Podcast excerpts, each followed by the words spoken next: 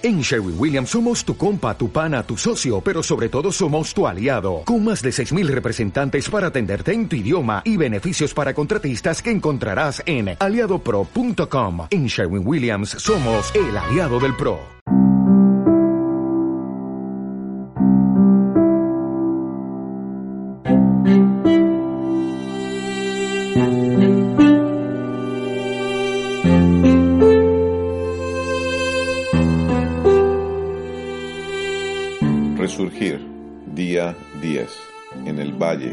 Imposible.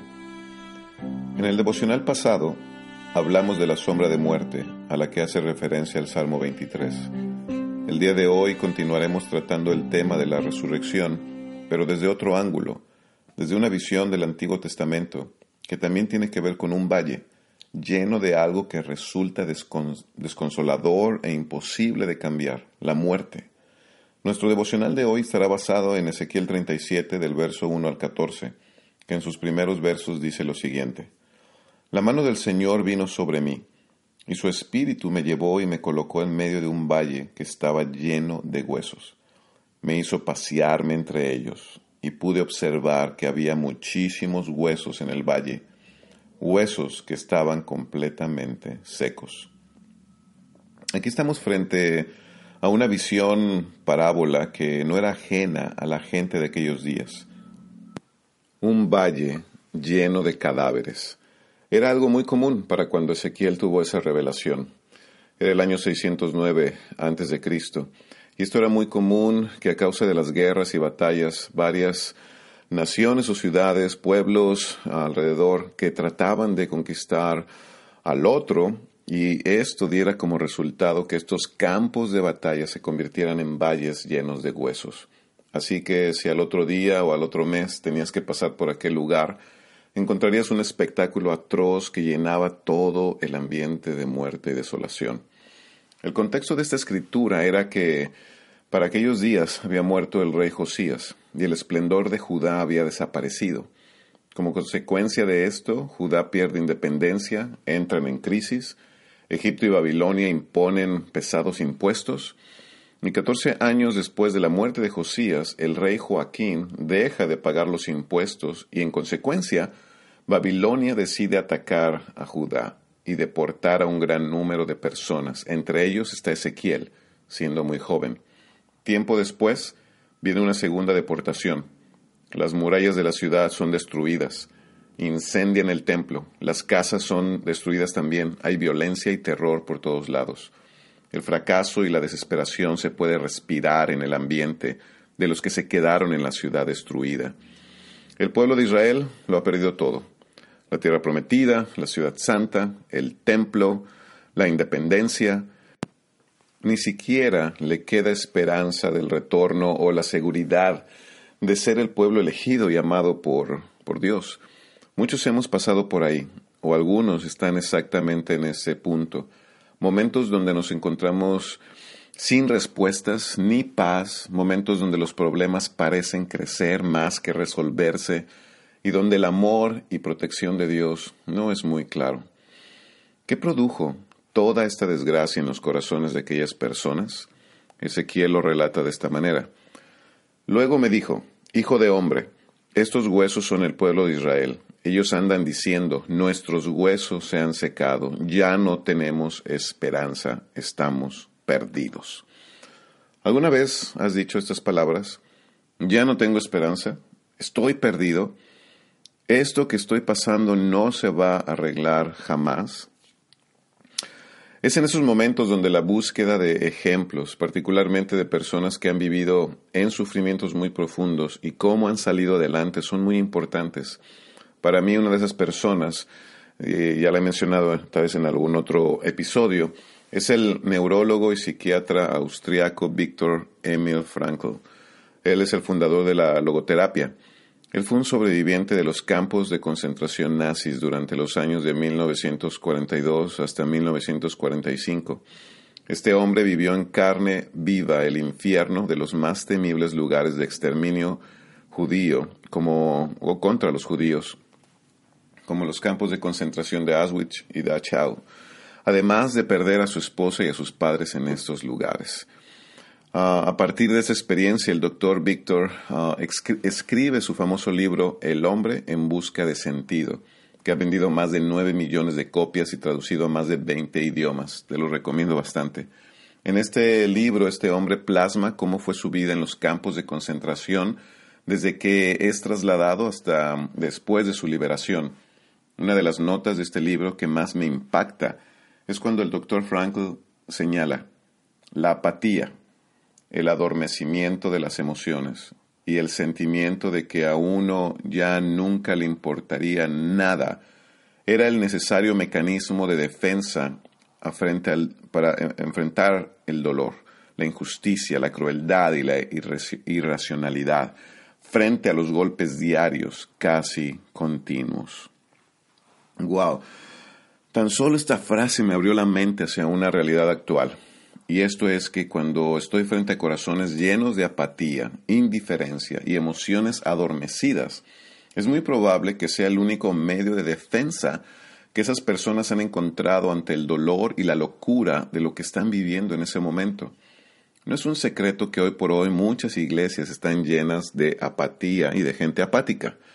Por años he visto cómo pastores, líderes y ministros tratan esta condición de sus miembros con represión o, reprenderlos, ah, llamados al arrepentimiento, a veces hechos con mucha dureza.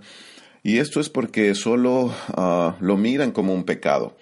Pero tal vez no nos hemos puesto a pensar aquellos que somos tal vez padres o que estamos en posiciones de liderazgo en alguna iglesia o organización, no nos hemos puesto a pensar que la apatía y la indiferencia solo pueden ser en la mayoría de los casos una respuesta a injusticias e incongruencia, no solo de la vida misma, sino aún dentro de sus propias iglesias. ¿Qué tal eso?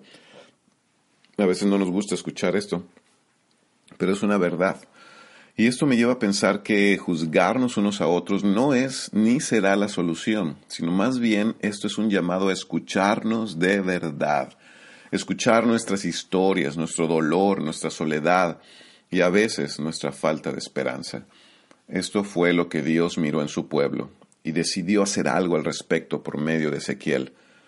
Por otro lado, otra de las enseñanzas que el doctor Franklin nos deja en su trabajo es la siguiente. Él escribe esto es esa libertad espiritual que no se puede arrebatar, lo que hace que la vida tenga sentido y propósito. En otras palabras, podrán quitarme todo, mi esposa, mis padres, mis posesiones, mi libertad física, pero nunca mi libertad espiritual. Solo tú y yo somos responsables de cómo nos sentimos y cómo reaccionamos a lo que nos suceda. Y sí, eso es algo que me ha impactado por mucho tiempo, esas palabras de yo soy libre, tengo libertad espiritual y nadie me lo va a arrancar.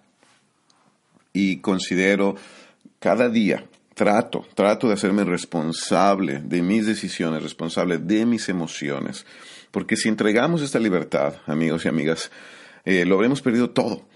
Y es por eso que es importante preguntarnos por qué llegué a donde estoy ahora. Si estoy en medio de una tumba, si estoy tan desanimado, si no quiero hacer nada, no tengo ganas de nada, puede ser por muchas razones, pero la pregunta real es ¿por qué llegué aquí? ¿Cómo llegué aquí? Eso es importante preguntarnos hoy. El doctor Frankl llegó a un valle de muerte porque fue forzado a eso y salió más fuerte que nunca y obtuvo mucho aprendizaje para su vida, lo cual muchas personas no tuvieron la misma suerte. Pero no todos los que sufrimos llegamos allí forzados, sino más bien por decisiones que hemos tomado con anterioridad. El día de hoy eh, estaba acompañando a mi hijo a una presentación que hizo él con otros de sus amigos y estaban hablando exactamente de, de la guerra, la Segunda Guerra Mundial y todo este dolor que este, personas con esta idea del nazismo eh, infligieron dolor a través de ciertos valores nacionalistas y cosas que hoy mismo estamos escuchando tristemente otra vez en la sociedad. Pero ciertamente uh, Víctor Franklin y millones de otros judíos fueron forzados a vivir este infierno. Pero como te mencioné hace un momento, es importante reconocer que tal vez hoy no estás siendo forzado por algún nazi o por alguna otra persona a, entrar a ciertos valles de dolor en tu vida, sino más bien porque has tomado tantas decisiones tan pobres, ah, tan terribles, que hoy estás sufriendo por tu propia responsabilidad. La Biblia señala en Ezequiel 33-32, dice así, en realidad, tú eres para ellos tan solo alguien que entona canciones de amor con una voz hermosa y que toca bien un instrumento, oyen tus palabras, pero no las ponen en práctica. Eso es algo muy común. A la mayoría de las personas nos gusta escuchar la palabra de Dios, sus mandatos y sabiduría. Asistimos a iglesias, nos congregamos, leemos de vez en cuando las escrituras, pero al final, para mucha gente, esto termina siendo un entretenimiento. Como cuando ves a un artista que te gusta, compras los boletos, o sea, das tu ofrenda, asistes al lugar o sea, te congregas, vas con otros que les gusta el mismo artista, pero en el día a día no hay ninguna práctica de las enseñanzas, en este caso de Dios. Esta actitud es la que está produciendo muerte a la mayoría de las iglesias en nuestros días. Y esta fue la misma actitud que tuvo el pueblo de Dios con Ezequías, tiempo atrás cuando Dios quiso hablarle a su pueblo.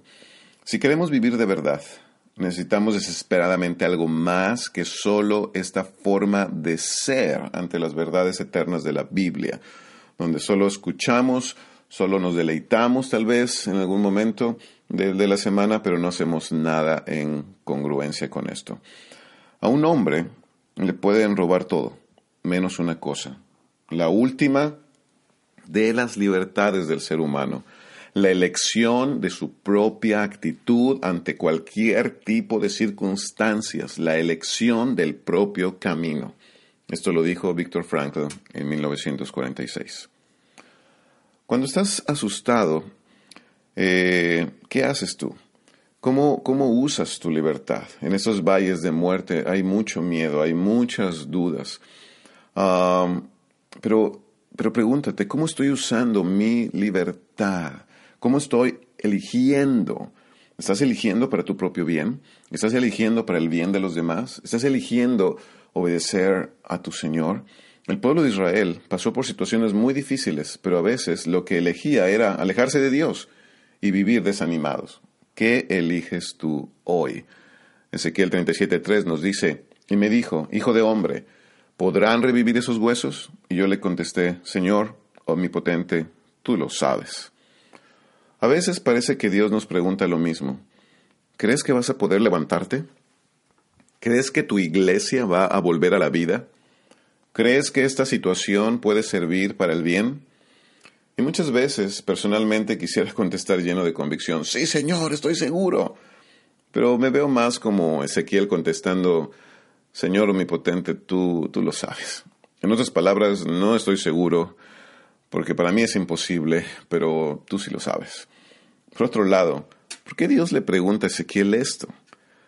Tal vez parte de la respuesta se encuentre en el relato que hacen los evangelios al señalar la ocasión en que Jesús está frente a miles de personas hambrientas y cansadas y les dice a los discípulos, denles ustedes de comer. ¿Por qué Jesús les pide esto a esos hombres? ¿Acaso no sabía que ellos no tenían los medios suficientes para realizar tal cosa? Claro que lo sabía. Y es ahí donde probablemente Dios nos quiere llevar a todos nosotros. Y esto es a llevarnos a reconocer y aceptar que en ciertas cosas y situaciones somos totalmente impotentes. Ese es el primer paso para resucitar.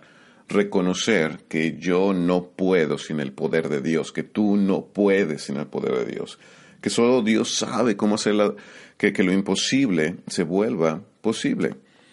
En el Evangelio de Juan, capítulo 11, verso 25, Jesús dijo, Yo soy la resurrección y la vida. El que cree en mí vivirá aunque muera. Y todo el que vive y cree en mí no morirá jamás. ¿Crees esto? ¿Crees esto en verdad? Esas palabras se las dijo Jesús a Marta después de que su hermano Lázaro había muerto. Muchas veces esa es la misma pregunta que Dios nos hace cuando estamos pasando por valles de huesos secos. Alberto, ¿crees que puedo darte vida otra vez? Y me toca a mí. y en este caso a ti, decidir qué vamos a hacer. En Romanos 6:23 el apóstol Pablo declara, pues la paga que deja el pecado es la muerte, pero el regalo que Dios da es la vida eterna por medio de Cristo Jesús nuestro Señor. Esto es vital. Y es vital preguntarnos, ¿cómo llegué a donde me encuentro? Según la palabra de Dios, la muerte es el producto del pecado. Esta palabra significa errar en el blanco. Es la misma palabra que se usaba para decir que un arquero no había acertado en el blanco, en su objetivo. Eso es el pecado, las decisiones que tomamos que no son acertadas y que nos terminan alejando de Dios y de disfrutar la vida que nuestro Creador tiene para cada uno de nosotros y que en lugar de desear obedecer la palabra de Dios deseamos más satisfacer, satisfacernos en nosotros mismos. Si estamos llegando a lugares de muerte, no solo es porque el mundo es injusto, sino también necesitamos pensar qué he hecho yo hoy para llegar aquí o qué he hecho antes para llegar aquí hoy. Esto nos puede facilitar el camino de regreso a Dios, o sea, tomar responsabilidad. Continuamos, Ezequiel 37:4 dice, entonces me dijo, profetiza sobre estos huesos y diles, huesos secos, escuchen la palabra del Señor. Así dice el Señor omnipotente a estos huesos, yo les daré aliento de vida y ustedes volverán a vivir les pondré tendones, haré que les salga carne y los cubriré de piel, les daré aliento de vida y así revivirán. Entonces sabrán que yo soy el Señor. Dios sabe que muchas cosas nos quitan el aliento. Como hablamos en el episodio pasado acerca de la boa constrictor que para tragar a sus presas primero les quita el aliento por medio de apretarlas de tal manera que termina sofocando a la víctima. Lo mismo pasa con los problemas de la vida con nuestro propio pecado y nuestras propias, ah, o aún en nuestras propias iglesias, pueden ser lugares donde perdemos el aliento cuando vivimos en medio de lugares o en medio de personas llenas ah, de religión, llenas de reglas, llenas de legalismo, ah, pero no de, del amor que Jesús quería compartir. Y eso termina sofocándonos. A mí por lo menos me sofoca ser alguien yo mismo y estar en medio de personas Ah, que aman más el legalismo que aman a Dios, que aman más las reglas y la religiosidad que la frescura que proviene del Espíritu de Dios. Así que te entiendo si estás a veces sofocado, no solo por tus pecados y terribles decisiones, sino por la religiosidad. Lo que sea que nos esté robando el aliento, Dios le pide a su profeta, profetiza sobre estos huesos. ¿Qué tenía que, profetizar Ezequiel? Que Dios les daría aliento de vida y que al llegar ese aliento y revivir, entonces ellos reconocerían al Señor. Más adelante Ezequiel nos dice, en el verso 7, tal y como el Señor me lo había mandado, profeticé, y mientras profetizaba se escuchó un ruido que sacudía la tierra, y los huesos comenzaron a unirse entre sí, y yo, yo me fijé, y vi que en ellos aparecían tendones, y les salía carne, y se recubrían de piel, pero no tenían vida. Algunos puntos importantes a considerar en esa escritura es, uno, la vida es un proceso.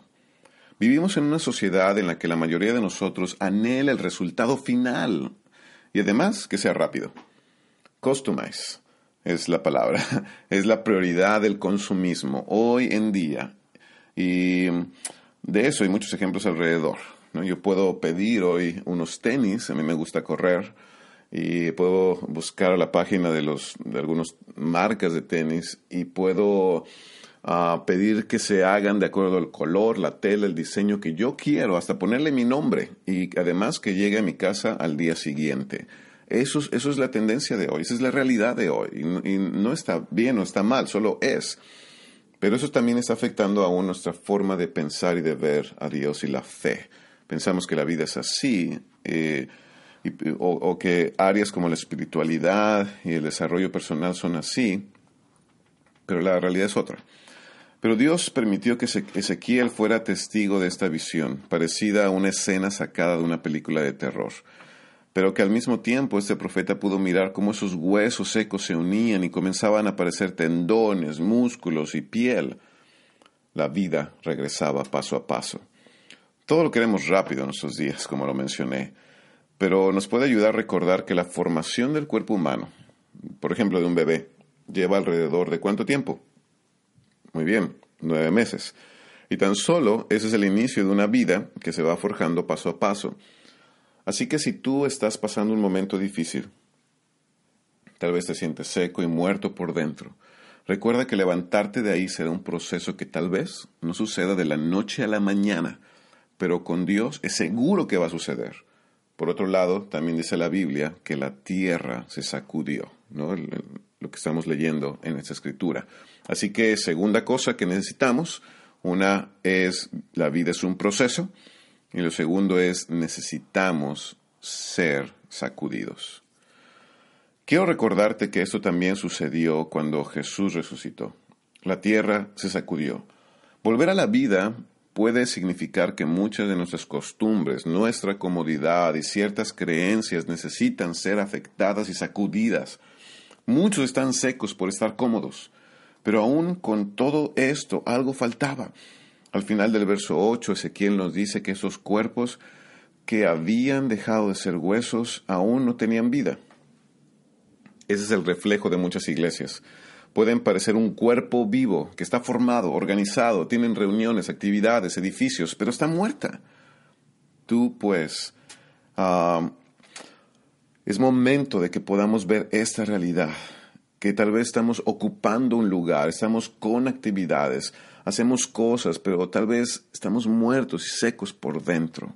Por eso el relato continúa, así que no hemos terminado. El verso 9 dice, entonces el Señor me dijo, Profetiza, hijo de hombre, conjura el aliento de vida y dile, esto ordena el Señor omnipotente. Ven de los cuatro vientos y dale vida a estos huesos muertos para que revivan. Yo profeticé, tal como el Señor me lo había ordenado, y el aliento de vida entró en ellos. Entonces los huesos revivieron y se pusieron de pie. Era un ejército numeroso.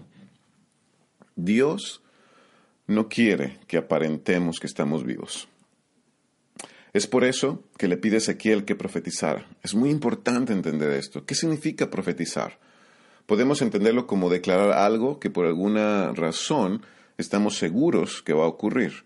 Los profetas declaraban cosas que estaban convencidos que sucederían porque habían sido reveladas directamente del Señor. Ellos transmitían un mensaje, pero ¿acaso no hacemos esto todos los días? Transmitimos mensajes y hasta profetizamos. Esto lo veo en la simple escena de una madre llevando a su pequeño hijo al parque, y que cuando lo ve subir a un árbol, ella comienza a gritarle, Hijo, bájate, hijo, bájate, porque te vas a caer, hijo, por favor, eso es muy peligroso, no, para, eso es muy alto, te vas a caer, te vas, te, te caíste. Ya ves, te lo dije que te ibas a caer. ¿Cuántos de nosotros profetizamos sobre nuestros hijos, sobre nuestra pareja, nuestras iglesias o sobre nosotros mismos cosas negativas? ¿Cuántas veces te dices a ti mismo, yo no voy a cambiar? Yo no, yo no nací para grandes cosas. Tal persona siempre será igual, ellos no tienen esperanza. Ten cuidado de cómo usas tus palabras, porque en lugar de profetizar con fe, basados en el mensaje de Dios, que ya tal vez nos ha dejado eh, en su palabra, en nuestra relación con Él, a veces profetizamos de forma contraria a su voluntad. Dios nos dice que ya somos libres y más que vencedores en Cristo, que somos hechos nuevas criaturas, que somos amados y aceptados y deseados por Él. ¿Por qué de nuestra boca salen cosas contrarias? Es una realidad que vivimos en un mundo muy quebrado y en él hay muchas situaciones difíciles. Dios lo sabe y por eso envía a su profeta con el siguiente mensaje en el verso 12 de este capítulo es, dice así, por eso profetiza y, y adviérteles que así dice el Señor omnipotente, pueblo mío, abriré tus tumbas y te sacaré de ellas, y te haré regresar a la tierra de Israel. Y cuando haya abierto tus tumbas y te haya sacado de allí, entonces, pueblo mío, sabrás que yo soy el Señor. Pondré en ti mi aliento de vida y volverás a vivir, y te estableceré en tu propia tierra. Entonces sabrás que yo, el Señor, lo he dicho y lo cumpliré lo afirma el Señor. Esta visión gloriosa un día se cumplió. Setenta años después, el pueblo de Dios estaba regresando a su tierra. Esta era la voluntad de Dios, que sus hijos volvieran a su tierra, pero sobre todo que su pueblo regresara a Él. Lo mismo puede suceder en nuestra vida, cuando somos conscientes de que hemos llegado donde estamos por nuestras decisiones, por nuestro pecado, y que la vida es un proceso. Cuando reconocemos que necesitamos a veces ser sacudidos profundamente, pero al mismo tiempo recordar que nadie nos puede robar la libertad de decidir cómo nos sentimos ni lo que decidimos hacer. No importa qué tan desolado sea el valle de huesos secos en que estás viviendo hoy. Si pones tu mirada una vez más, si regresas a poner tu mirada en Dios y recuerda en Jesús, que es el que inicia, es el iniciador y perfeccionador de nuestra fe, ahí siempre va a haber esperanza.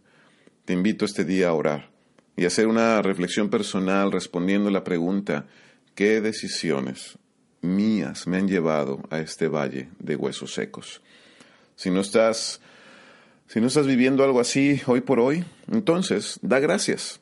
Si no estás en un valle o si no estás sintiéndote seco por dentro, sino al contrario, estás lleno de vida y aliento que hay en ti, da gracias y medita también qué decisiones te han llevado a estar ahí, porque ciertamente estás haciendo cosas y decidiendo cosas que también te han llevado a sentir esta vida, esta gratitud, esta, cercanía con tu Creador. Eso agradecelo y fortalécelo y no lo dejes perder.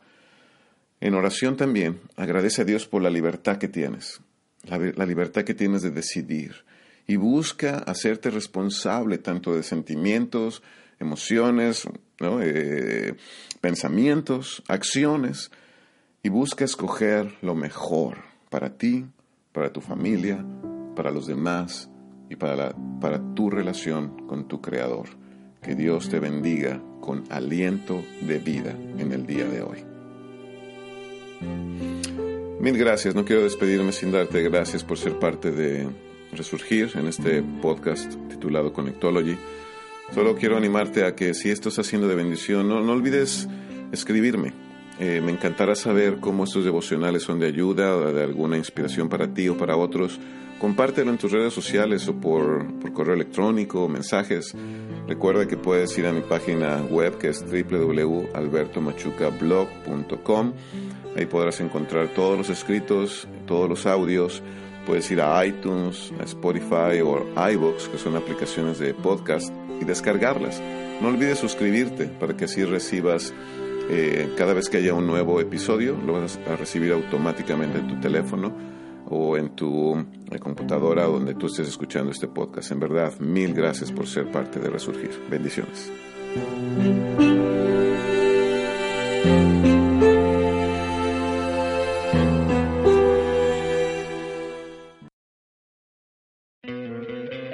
¿No te encantaría tener 100 dólares extra en tu bolsillo? Haz que un experto bilingüe de TurboTax declare tus impuestos para el 31 de marzo y obtén 100 dólares de vuelta al instante. Porque no importa cuáles hayan sido tus logros del año pasado, TurboTax hace que cuenten. Obtén 100 dólares de vuelta y tus impuestos con 100% de precisión. Solo con Intuit TurboTax.